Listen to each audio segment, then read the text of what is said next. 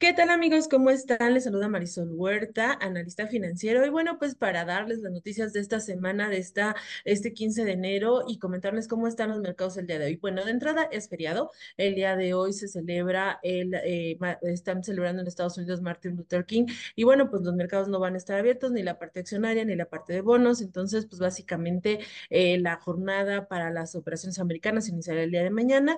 Eh, pues lo relevante que se va a tener en Estados Unidos van a ser los reportes corporativos. A la fecha ya hay reportes, 29 emisoras han dado a conocer sus cifras.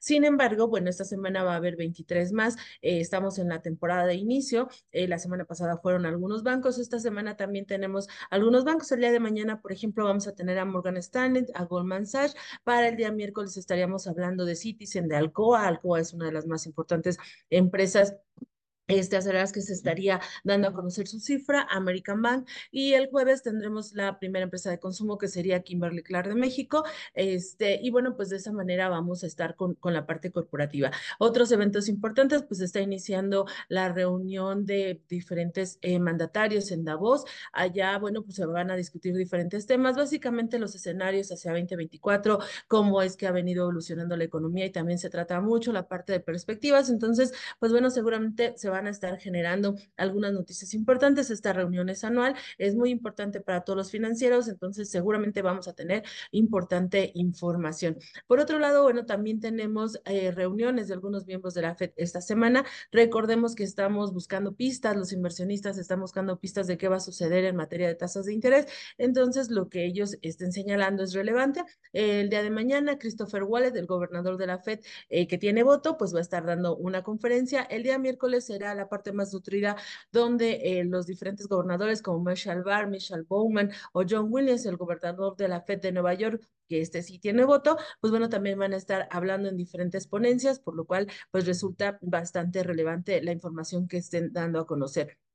Y bueno, pues por otro lado, este, comentarles en la parte europea, eh, lo que tenemos es eh, una de las economías más importantes, que es Alemania. Esta señaló que eh, se contrajo 0.3% en 2023 por el tema de la alta inflación y las tasas de interés, por lo cual, bueno, pues allá la parte económica también todavía se nota un tanto débil y ahí se está esperando que la parte de tasas se mantenga todavía en niveles elevados. Y para el caso de México, bueno, pues esta semana iniciamos la parte de reportes corporativos tenemos el día miércoles 17 el, el inicio con Banorte. Y bueno, pues también en la parte corporativa, comentarles que el día de hoy están, Gruma Corp está anunciando que estará realizando una fuerte inversión en los próximos cinco años, 1.500 millones de pesos para construir una planta en Yucatán. Esta es de la subsidiaria que tiene de Mission, la que genera, que produce tostadas, que produce este, todo este tipo de botanas.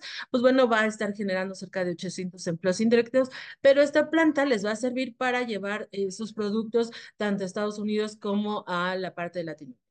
Y bueno, pues esto es lo más relevante con lo que estamos iniciando la semana. Les deseo a todos un excelente día y que tengan una excelente semana también. Hasta luego.